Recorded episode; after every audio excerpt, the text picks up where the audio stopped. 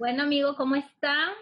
Estamos aquí nuevamente continuando con nuestro entrenamiento acerca de nuestro evento virtual titulado Crece, diferenciate y asciende. Seguimos creciendo para diferenciarnos y tener resultados satisfactorios en nuestra vida y desarrollo profesional. Estoy junto al coach Fernando Ibanez. Él es un coach estratégico en asesoría de recursos humanos. Te dejaré un poco eh, debajo de esta entrevista acerca de su biografía para que los puedas conocer mejor. Estaremos hablando junto a Fernando sobre el tema de cómo fortalecer los recursos humanos dentro de una compañía. Hola Fernando, ¿cómo estás? ¿Desde dónde nos saluda? Hola Giovanna, ¿cómo estás? Eh, te saludo desde Argentina, desde aquí del sur del mapa, y saludos a toda, toda la audiencia también, muchos cariños. Bien, Fernando. Eh, cuéntanos un poco de vos. Eh, bueno, yo te saludo desde Nicaragua y también, al igual que, en Argentina, hablamos con, de vos, ¿verdad? No hablamos de tú. Así es. Eh, cuéntanos un poco acerca de cómo llegaste a dedicarte a esta profesión de coach, de asesoría. ¿Cómo? Cuéntanos un poco. Bien, eh, en realidad yo hace más de 15 años que me dedico al estudio del comportamiento humano a través de diferentes eh, líneas, eh, conocimientos, estudios. Empecé estudiando teología. Em, a través de la teología em, empecé con todo este tema de ver el comportamiento, la reacción del ser humano, estas preguntas que nos hacemos en algún punto de nuestra vida que tienen que ver con el, el existencialismo, ¿no? De dónde venimos, hacia dónde vamos, por qué hacemos lo que hacemos, por qué nos pasa lo que nos pasa y todas esas cosas. Eso me llevó a ser un hambriento, un buscador permanente, ¿no? Em, a, partir de ahí también después eh, seguí formándome, eh, investigando en la parte de la línea de la psicología, después en lo que es la filosofía, que está implícito en todo esto, hasta llegar a lo que es eh, el desarrollo del potencial humano a través de los conocimientos del coaching, coaching ontológico, coaching educativo, también la programación neurolingüística, la inteligencia emocional, especializándome en, lo último que es eh, coaching estratégico, que reúne a estas, eh, a estas últimas que mencioné, programación neurolingüística, eh, coaching ontológico, inteligencia emocional, negociación, psicología positiva, terapia de pareja, que, que, es lo que me pareció desde mi experiencia en lo personal, ya que primeramente yo lo fui aplicando en mí mismo a, a todas estas herramientas, estas herramientas prácticas, es lo que más resultado me has dado, más rápido, de forma más rápida, y también en, mis clientes, en mis clientes y alumnos, porque también he, dado cursados y, sigo haciéndolo. Entonces, en función de eso, eh, desde también que tiene que ver, a veces eh, uno toma elecciones desde, el inconsciente que están alineadas a aspectos de la, de la propia personalidad, ¿no es cierto? Entonces, yo soy muy de lo ejecutivo, de lo práctico, soy poco amigo de lo estrictamente teórico.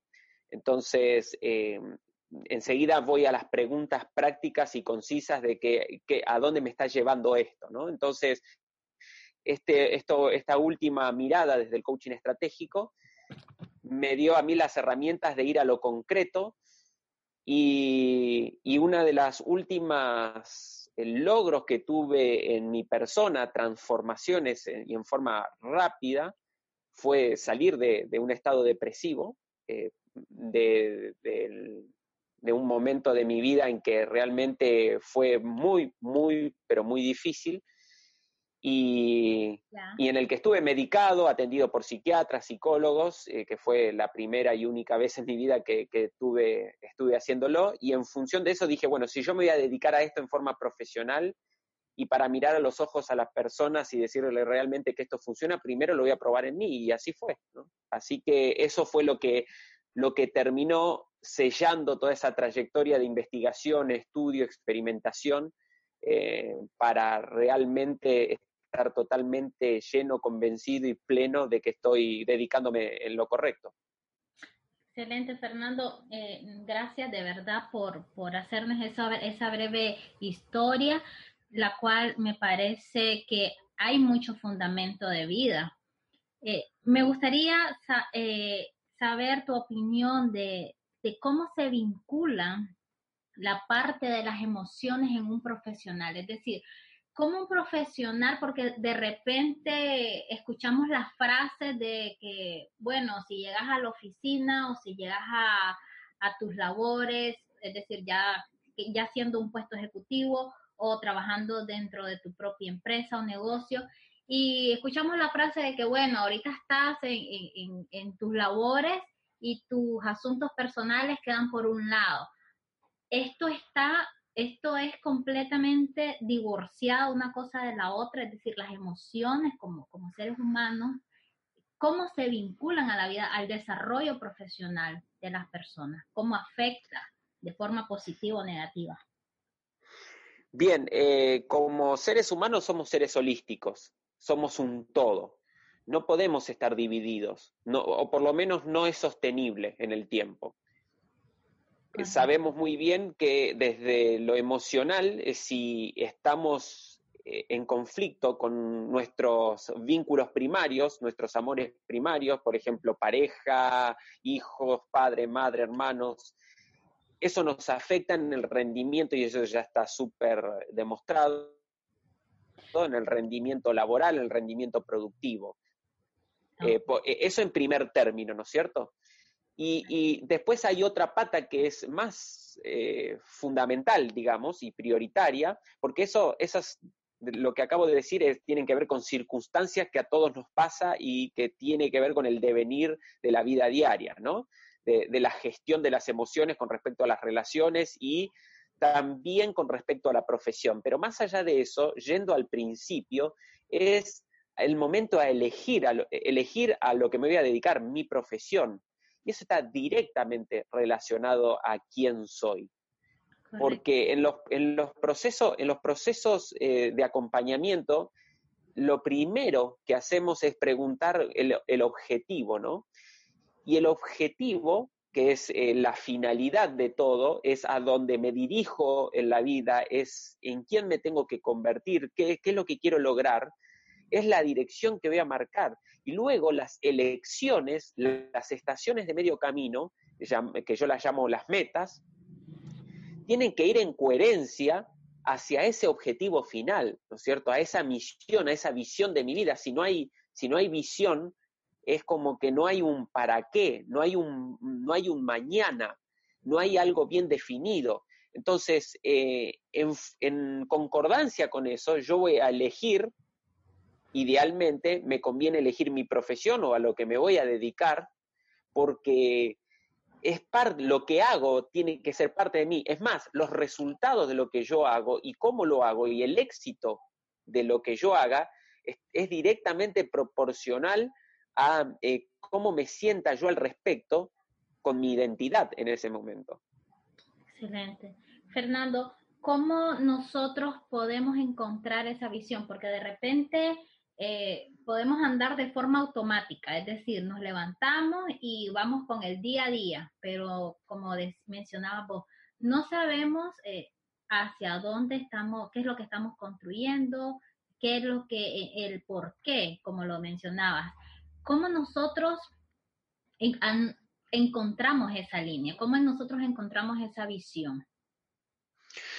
Bueno, generalmente el, grueso de, alumnos y, clientes que voy teniendo están en el orden de los 28, 30 años, 35 y más que nada de 35 para arriba, ¿no? ¿Qué, quiere decir esta franja, no? Que generalmente la declaración de quiebre, como la decimos del coaching, eh, es el momento en la vida en que decimos en algún área de nuestra vida, bueno, así no quiero vivir más, no sé, no tengo claro lo que quiero, pero esto así no lo quiero más, no lo tolero más, donde ya la situación llegó a un colmo, es eh, cuando declaramos un quiebre, ¿no? Entonces, lo primero, lo primero es saber de que hay toda una situación, todo un, todo un orden de factores que nos llevó a eso, a ese hartazgo, o, el simplemente el ahora qué, ¿no? Hice todo lo que se supone que se esperaba de mí, ¿no? Casarme, tener hijos, tener una profesión, mi máster, eh, mi, bueno, todo lo que generalmente las personas hacen y creen que las va a hacer llegar a, esa felicidad, a esa plenitud, y, no lo logran, ¿no? El famoso ¿y ahora qué? Entonces, generalmente, generalmente hay una máscara, hay una máscara en la que nosotros nos ponemos para ser aceptados a la sociedad y es eso lo que yo te digo que se supone que tenemos que hacer. Pero nunca nadie nos pregunta qué es lo que realmente queremos. Y todavía más grave, nosotros nunca nos preguntamos a nosotros mismos qué es lo que realmente queremos. Entonces, ya sea en edad temprana como darnos cuenta a mediana edad, primero tenemos que saber eh, quiénes somos verdaderamente, porque ahí va a salir realmente el objetivo y qué es lo que realmente queremos. Entonces, empezar con esa pregunta. ¿Realmente qué es lo que nosotros queremos? ¿Qué es lo que queremos lograr? Correcto. Sí. Mencionabas algo este, muy importante y es el hecho de que, que usualmente, ¿verdad? Eh, nos dicen, y esto viene desde la familia, eh, tienes que graduarte en la universidad, tienes que tener, este, con esto lograrás conseguir un buen trabajo, sacar buenas calificaciones, vas a estudiar un máster, quizás un idioma, te vas a casar, vas a comprar tu casa, un carro, vas a tener hijos y, y eso lo idealizamos como la felicidad, como lo mencionaba. Esto pareciera como una fórmula, pero por lo que nos estás diciendo, esto puede conllevar incluso a, a, una frustración al llegar al final de esto y cuando miramos de que realmente pues, esto no es completamente verdad, porque lo, lo, lo trabajamos de repente como una verdad absoluta. Entonces me llama mucho la atención la edad en la que tienes los clientes, que estás entre los 28 a 35 años a más, donde ya llegaron a un momento de su vida que se dieron cuenta que esto no es así. Entonces, ¿qué pasa en, en estas personas? ¿Comienzan desde cero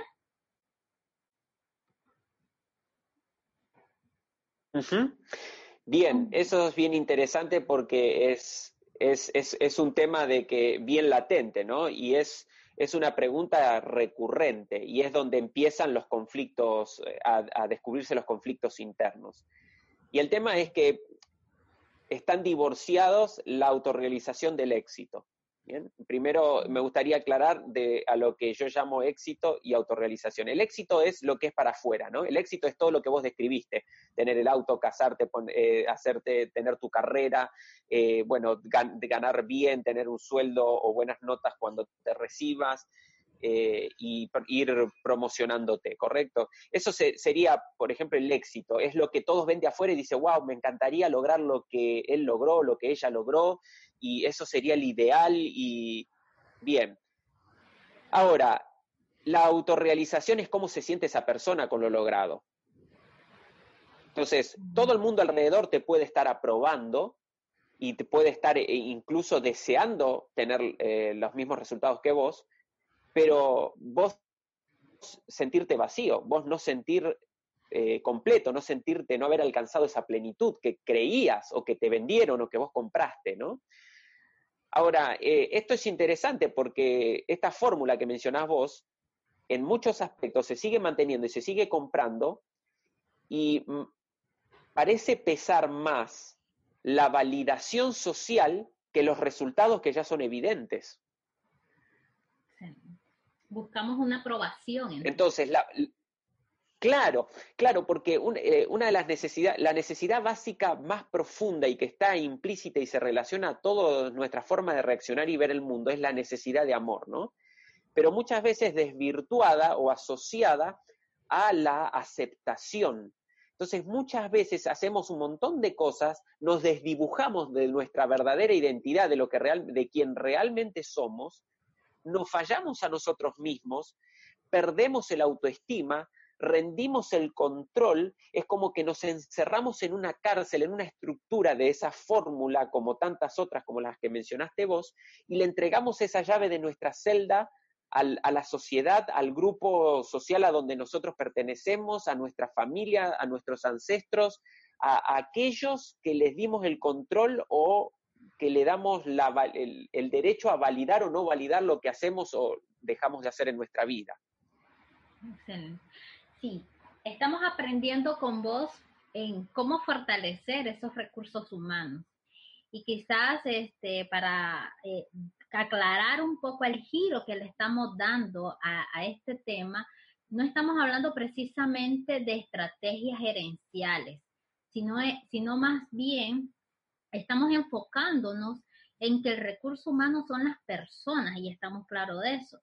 Y no podemos dar lo que no tenemos. Es decir, si yo, si estamos dentro del mismo yo como persona, no estoy clara de hacia de, lo que estoy haciendo, tampoco voy a tener clara estrategia y cualquier otra cosa que yo haga no me va a llevar a los resultados óptimos que yo pueda hacer, ya sea desde mi profesión, porque todo, estamos partiendo desde, desde el yo interior. Si estamos bien internamente, si encontramos nuestra visión, entonces lo demás va a ser mucho más sencillo. Ahora, este, Fernando, nosotros, es decir, yo ya tengo mi visión, eh, elaboro un plan, cómo esto yo lo voy trabajando para que gradualmente se vaya, se vaya convirtiendo en realidad. ¿Cómo lo voy trabajando?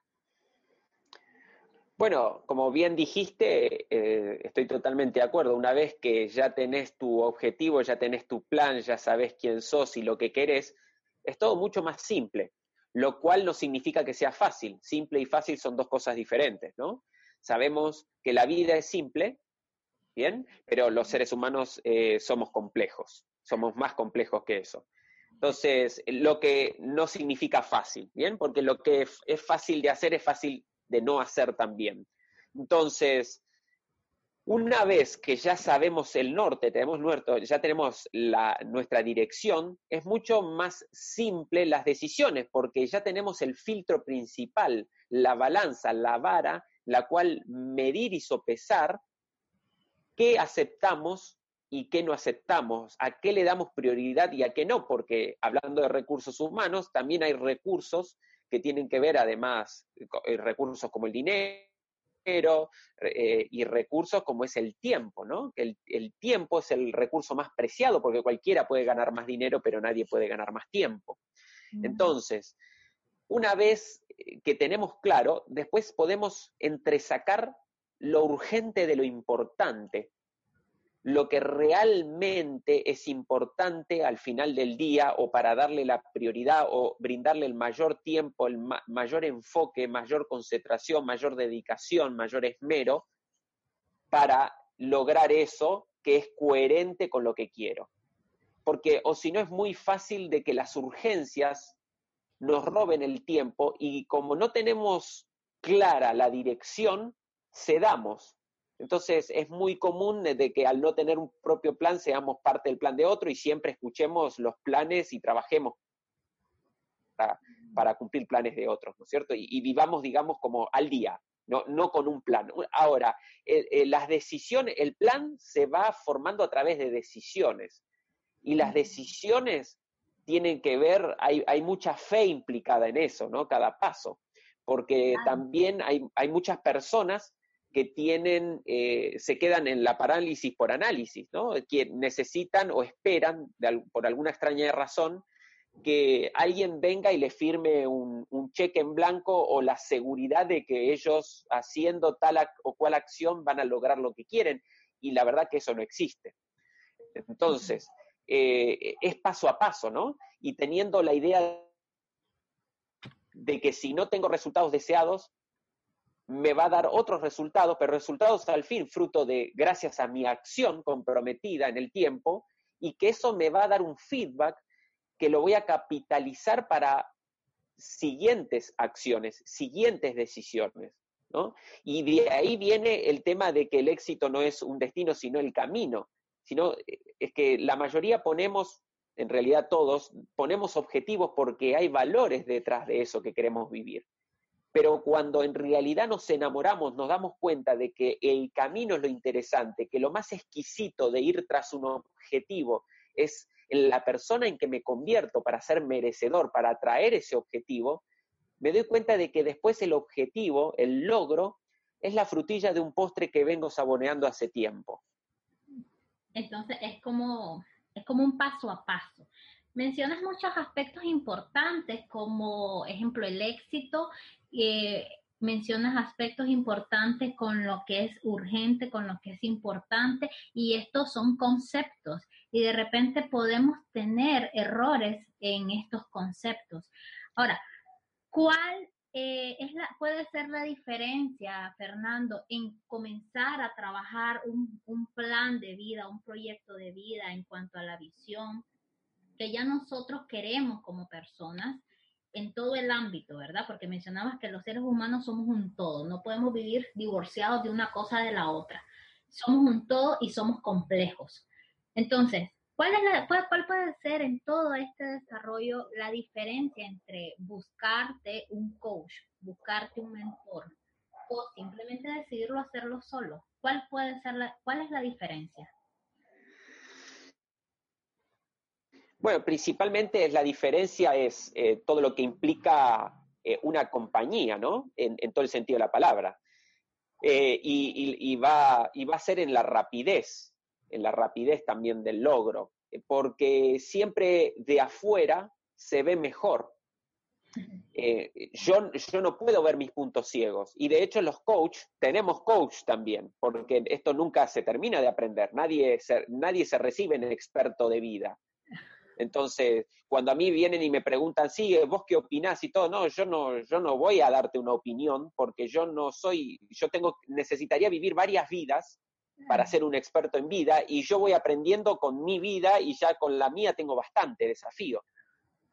Entonces, lo que el, como coach tengo son distinciones en las que me dan cierto know-how, cierto conocimiento, cierta experiencia desde de la que tengo para poder acompañar procesos y poder eh, ser una suerte de espejo de esa persona para que esa persona se vea en mí en cuestiones de reacciones, en cuestión de lenguaje verbal o no verbal, en cuestión de patrones, que, no nos damos cuenta si estamos solos, ¿no?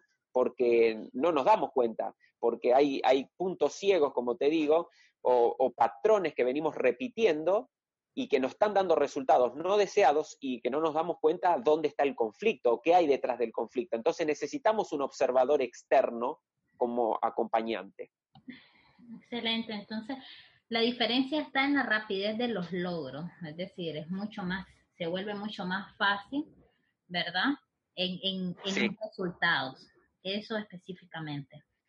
Sí, sí, sí, sí. Correcto.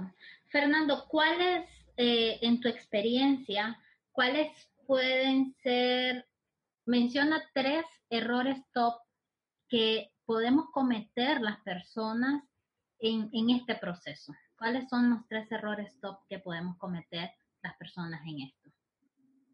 bueno, el primero es el primero es no iniciarlo, no, no, no poner un objetivo, porque muchas veces eh, muchas personas piensan que están en el proceso y no ponen objetivos y ese es el primer síntoma de autoboicot.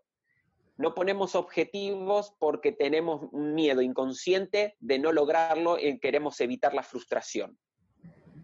Eh, eso, eso es porque caemos en la dicotomía de la, del tema, de la disyuntiva entre éxito y fracaso, ¿no? Y y no entendemos de que en realidad, eh, si, queremos seguir llamándolo fracaso, pero por ahí podemos decir experiencia, eh, desafíos, resultados, em, en realidad eso es parte del juego, es parte del camino. Eso es eso como primer término. El, segundo, el segundo es, em, bueno, uno es no iniciarlo, otro es no poner el, no poner el objetivo, no, no, porque además también el no poner objetivo a mí me sirve para seguir autoengañando, eh, autoengañándome. Entonces, eh, yo, el objetivo a mí me sirve porque el, objetivo para que sea tal cosa tiene que ser específico, medible y con límite de tiempo. Entonces, a mí eso me da eh, la pauta de cómo medirme y cómo estoy con respecto a cómo quiero estar. Y qué necesito y lo, que los cambios que necesito hacer, eh, cuánto tiempo tengo, porque también el trabajar con un coach o con un mentor a mí me da la, la posibilidad de decir, bueno, a ver, yo me comprometo con alguien, eh, tengo, como somos hijos del rigor por naturaleza, ¿no? Eh, es como que esa sensación de tener que dar, necesitar dar cuenta a alguien, ¿no? Hacemos más por, por no fallar a los demás que por no fallarnos a nosotros mismos, ¿no? Entonces, eh, de medir con respecto al objetivo los compromisos y los las acciones eh, para ser fiel al plan. ¿no? Después, como último gran error, es darse por vencido. Ah, sí, qué difícil. Qué difícil. Eh, Fernando, ¿por qué será de que hay personas que simplemente, es decir, no, no, no están contentos con los resultados que tienen y quizás puedan, y, hay muchas personas que, que nos pueden estar escuchando y en algún aspecto de su vida no están contentos con los resultados que tienen, pero ¿por qué no deciden iniciar ese cambio? Bueno, básicamente eh, por conflictos internos, ¿no? Eh, cuando de alguna forma sabemos lo que queremos, y sabemos lo que tenemos que hacer para hacerlo y no lo hacemos, es porque tenemos conflictos internos, ¿bien? Y esto lo vemos en todos los órdenes, en varias áreas, ¿no? Esto se ve en el área de las dietas, de la alimentación, eh, que, no son sostenibles, y, y estrategias hay millones, ¿no? Estrategias hay un montón para todo, estrategias de cómo ganar dinero, estrategias de cómo organizar la agenda, estrategias de cómo tener un matrimonio feliz, estrategias de cómo tener un abdomen plano y, tener una buena nutrición, estrategias para todo existe, hay millones de libros, de información en internet, de seminarios, de cursos, de todo, ¿no? Ahora, la estrategia supone el 20% del resultado. El otro 80%. Eso es muy interesante lo que estás hablando. Claro, sí, sí, porque, eh, porque hay gente que, eh, que también, eh, a ver, acá hay todo un, toda una industria y todo un marketing también que aprovecha eso, ¿no? La necesidad de escuchar lo que se quiere oír. ¿bien? Entonces, em, si yo te digo, compra este libro, que leyendo este libro se van a solucionar todos tus problemas, y a vos te gusta creer eso. Entonces hay una complicidad de mentime y, y yo, y porque yo quiero creer eso.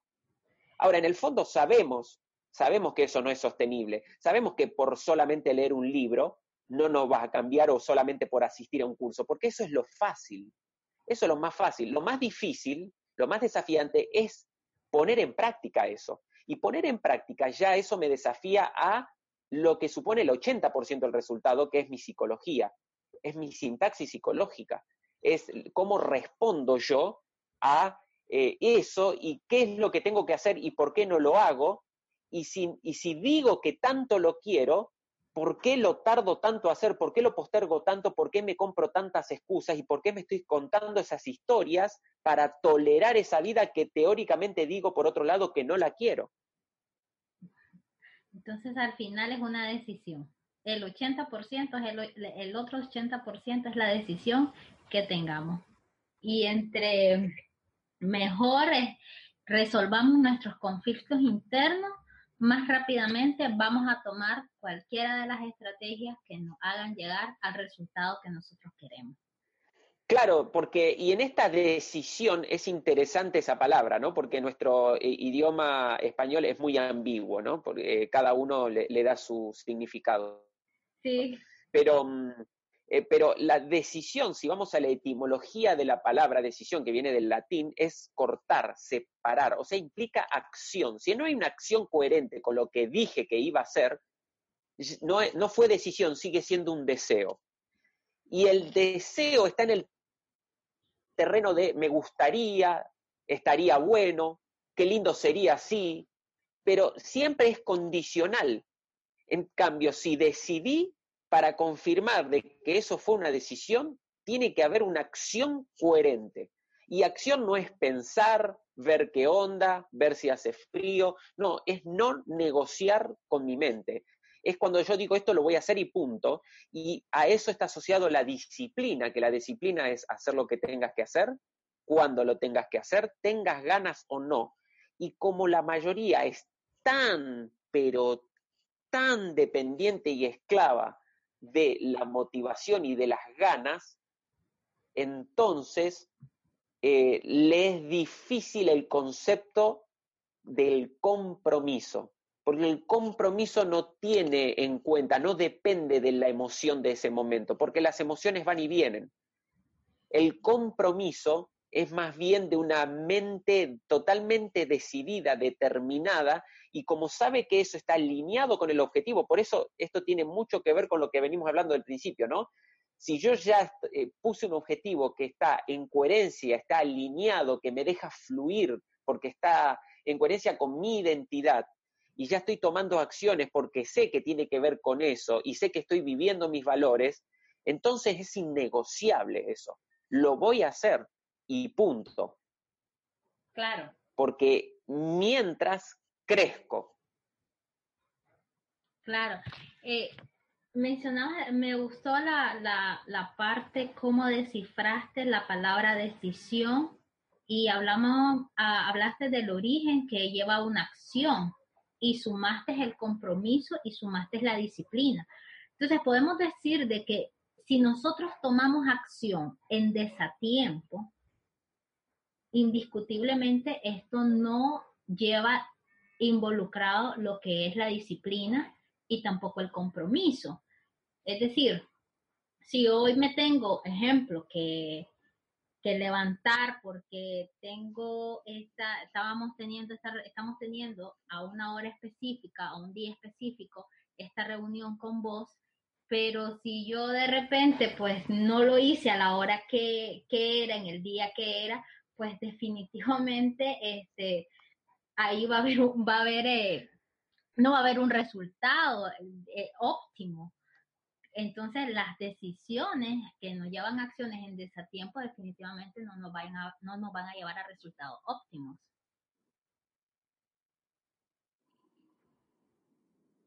Exacto. Y, en realidad, porque eh, todo tiene que ver con las. Eh, nuevas, para tener resultados nuevos necesito basarme en nuevas creencias porque sobre esas creencias voy a tomar nuevas decisiones. Pero si no tengo resultados que dependen de la acción, porque si no acciono no tengo resultados, eh, no voy a tener la posibilidad de tener nuevas, eh, nuevas creencias y nuevas, por así decirlo, nuevas mediciones, nuevas conclusiones. E, de, ahí se desprende lo que tanto decía Einstein, ¿no? No se puede superar eh, un problema en el mismo estado mental en el que lo provocaste, en el que lo generaste. Pues justamente esto viene de la concepción de crecimiento, que los problemas no es que hay que eludirlos, los problemas o desafíos o como lo llamemos, sino que la vida está sucediendo para nosotros, no a nosotros, porque si digo que me sucede a mí es una posición de víctima y yo ya no tengo el control, sino para nosotros. Entonces, si bien eso quiere decir que yo tengo que ser más para eludir, yo tengo que convertirme en más para superarlo y por superar eso yo logro mi objetivo o por lo menos avanzo hacia mi objetivo. Y para eso necesito disciplina. No, no, no existe eso de que eh, de esas fórmulas mágicas que te dicen, no, no, no, vos haces esto y esto es súper fácil. Eso es lo que nos gusta creer. Pero todo lo que no requiera compromiso, esfuerzo, que requiere salir de mi zona de confort, no, no, y al no generarme crecimiento, no me hace avanzar. Y si no me hace avanzar, estoy creando ese camino, se convierte en mi de dolor. Capaz que esto no es para mí, pero no es que eso no es para vos. No estás haciendo que pase porque no te comprometiste. Fernando, ¿por qué, los seres humanos cuando estamos, eh, por qué los seres humanos cuando estamos eh, llevando este el proceso de, un cambio, de, de, nuevos resultados hacia un objetivo, ¿por qué siempre existe eh, el miedo de, que, de fracasar? ¿Por qué ese miedo del fracaso? Bueno, es el miedo natural eh, y primitivo a lo desconocido, ¿no? A la famosa historia de, de salir de la cueva, ¿no? La cueva yo ya la conozco, que es mi zona de confort, este lugar yo ya sé, que confort se confunde, muchas veces estamos incómodamente cómodos, ¿no? Estamos lo suficientemente incómodos para quejarnos, pero no, no tanto como eh, la queja tenemos ¿no? Eh, es fácil porque no nos exige cambiar. Ahora, eh, los resultados diferentes sí nos exige cambiar. Ah, y acá está incluido el tema de, de, la queja, el tema de las historias y las excusas que nos contamos. Porque, y hay un problema con las historias que nos contamos. Porque después que se las contamos a nuestros amigos y las contamos a nosotros mismos como para callar, para tener un aliciente, un efecto placebo y calmar el dolor que nos genera que no tenemos los resultados deseados, em, una vez que nos terminamos de contar la historia y nos calmamos, nada cambió. Todo sigue igual. Porque lo único que cambia las cosas son nuevos resultados y para que haya nuevos resultados tienen que haber acción.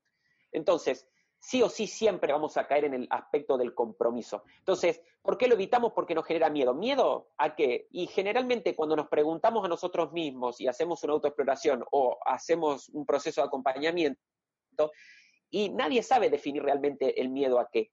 No hay, es, es, es un imaginario, es, es, una imaginación, pero no, no hay un realmente específico un miedo a qué. Ahora, ¿cómo superamos el miedo? A través de la acción. Haciéndolo. Simplemente haciéndolo. Claro, porque después te das cuenta que en la acción, en la acción dijiste, ah, mira vos, no era tan terrible, no pasó nada. No me pasó nada, tomé el paso, abrí esta puerta, decidí, hablé con esta persona, intenté esto, me forcé más, me levanté temprano. ¡Wow! Mira vos, no pasaba nada, no pasaba nada más que me imaginé. El miedo, de alguna forma, como, lo definimos desde esta mirada, el miedo es usar la imaginación para crear escenarios futuros que no nos gustan. Mm, excelente, me gusta esa definición. Fernando, eh, vos eh, te involucraste en todo este crecimiento como persona, como profesional, hoy por hoy estás ayudando a mucha gente en estos temas. Eh, ¿Cómo mejoró tu influencia cuando vos creciste? Estamos relacionando que el, crecimiento influencia hacia los demás. Y esto puede ser ah, desde tu propio negocio y esto puede ser desde una posición ejecutiva en la cual podemos estar. ¿Cómo mejoró esa influencia? Y eso mejoró eh, principalmente por, por, mi, mi, propio crecimiento y autoconocimiento en lo personal. ¿no? Em, el hecho de, de, de, emprender este brilloso viaje de, autoconocimiento te da el poder de empatizar y de conocer a, las personas, porque todos, en el fondo, todos somos iguales. Las necesidades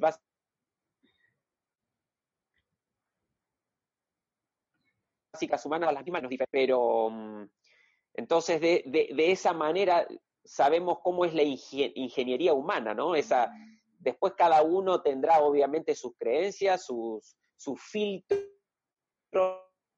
en los cuales juzga y toma de acuerdo a su eh, a dónde se crió, quién, eh, en qué país, en qué cultura, con las experiencias que tuvo y demás. Pero más allá de eso, eh, la base es, es la misma. Ahora, ¿cómo fue, fue creciendo? A medida que me fui conociendo y que me fui poniendo a prueba y que fui creciendo yo, porque también hay una coherencia en todo eso. Mi, mi, tuve un gran mentor y maestro hace muchos años que decía que primero para ir a tu empresa eh, a, a, pedir orden eh, y, y, a, y, a, exigir a los demás y a inspirar para que ordenen, para que pongan en orden los números, para que realmente eh, produzcan, primero tenés que ordenar tu garage en tu casa. ¿no? Entonces, eso, eso, eso, eso, eso, claro, eso te da una, no porque primero sí o sí ser un experto en algo, pero sí lo que hace eso es una fortaleza, una plataforma en tu propia identidad para a la hora de transmitir el mensaje, la gente lo sienta con otro impacto, con una carga emocional, porque la comunicación eh, eh, es, eh, es, lo que cambia acá. Quizás una persona, un libro y todo eso, en definitiva, te dice lo mismo. Yo lo que hablo, en realidad no hablo cosas nuevas. Yo hablo cosas que todo el mundo sabe y que lo leen y que lo escuchan de otros y todo, pero quizás la diferencia está en cómo cada uno lo vivió, entonces es cómo lo siente al decirlo y la gente lo escucha y lo vive de otra manera. Entonces eso es lo que hace toda la diferencia. ¿Cómo te está yendo, Fernando, con, con los cursos que venís impartiendo y en los procesos personales que también venís acompañando? Estamos hablando la verdad que... de todas las personas que estás ayudando. Sí, sí, la verdad que feliz, feliz, en lo personal feliz. Feliz porque, porque bueno, la verdad que estoy, estoy viviendo eh, una, una, vida plena en ese sentido, eh, porque primero porque me estoy dedicando a lo que me apasiona, a lo que tanto me preparé y me sigo preparando y me sigo especializando, porque esto nunca, esto es lo más maravilloso también para mí, ¿no? Que nunca se termina de aprender. Eh, que a través de mis clientes también sigo aprendiendo, que a través de, yo siempre digo que doy, doy clases y doy cursos para seguir aprendiendo yo, porque eh, realmente yo aprendo más al preparar las clases, al recordar conceptos quizás olvidados, al, decirlos y todo, al escucharme. Eso es muy importante eh, porque la plenitud, la plenitud, como lo mencionabas, tiene que ver mucho con lo que realmente querés hacer. ¿Cuáles serían tus recomendaciones finales, Fernando, para, para una persona que en este momento no esté teniendo resultados plenos y, que quiera cambiarlos? ¿Cuáles serían tus recomendaciones finales?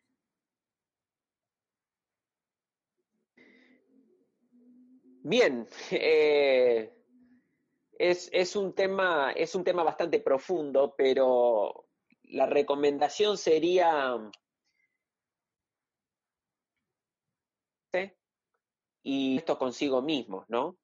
Para ser coherentes, para, hacer, para tomar decisiones en coherencia, porque si no, nos fabricamos conflictos internos, decimos que queremos cosas porque atribuimos de que vamos a lograr ciertas cosas que son en realidad para los demás o satisfacen a creencias, pero no en realidad a quien está, estamos siendo.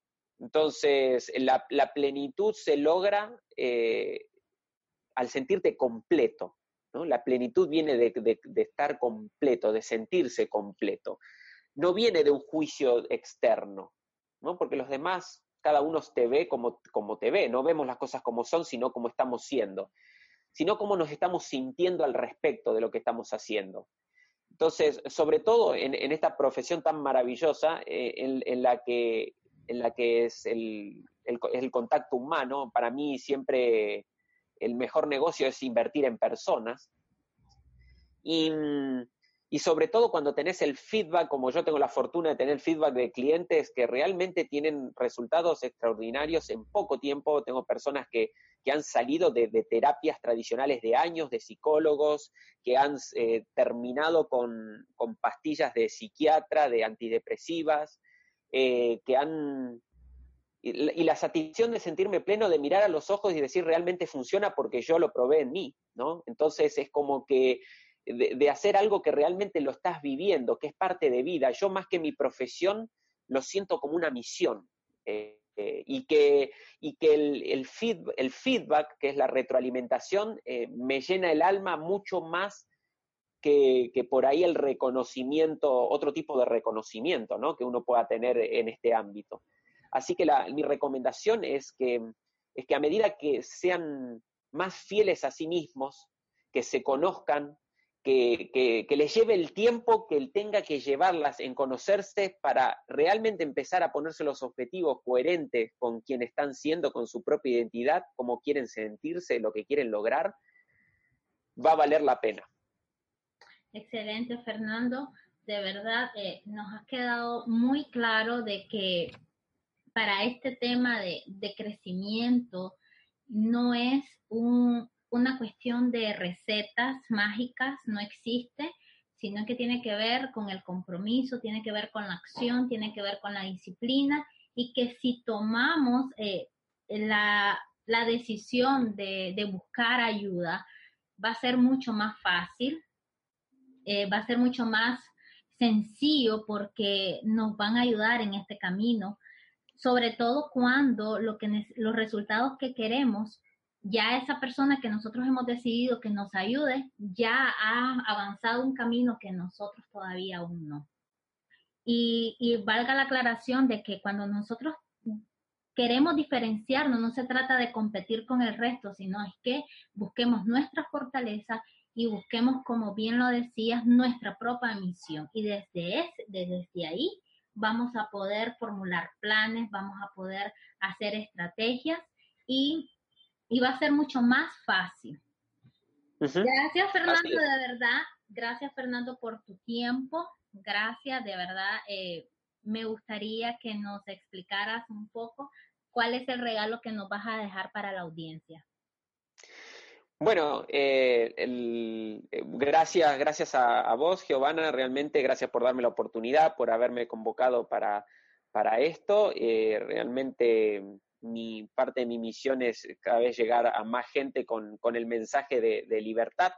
Para mí el concepto de libertad tiene que ver con, significa tener opciones y saber que tenés la libertad de elegirlas para ser pleno. Eh, por lo menos así lo viví yo, para mí fue lo más maravilloso que descubrí en, esta vida para hacer y, es lo, para lo que trabajo acompañar a otros y que también lo logren. Así que también muy agradecido por esta oportunidad. Y mm, lo que voy a regalar es eh, un ebook que escribí, un libro electrónico que, escribí el, el principio de año, verano pasado, acá, en esta parte de, en estas latitudes. Y mm, que es un, un, ebook que habla y que tiene que ver con la búsqueda, ¿no? Se titula, de hecho, La búsqueda, que, qué hacer cuando ya hiciste todo, cuando ya sentís que lo hiciste todo, ¿no?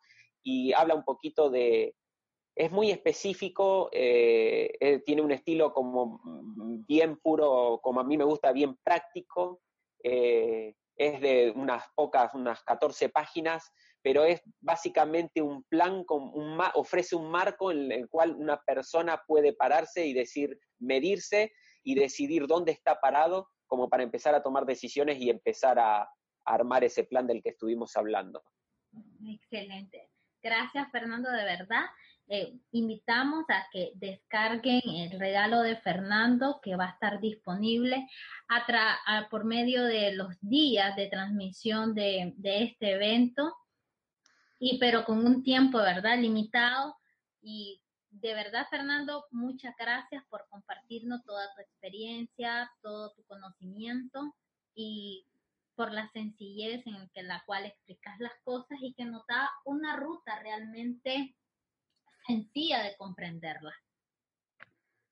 Gracias, gracias Giovanna, la verdad que lo hago de corazón y me alegro que, se haya percibido de esa manera.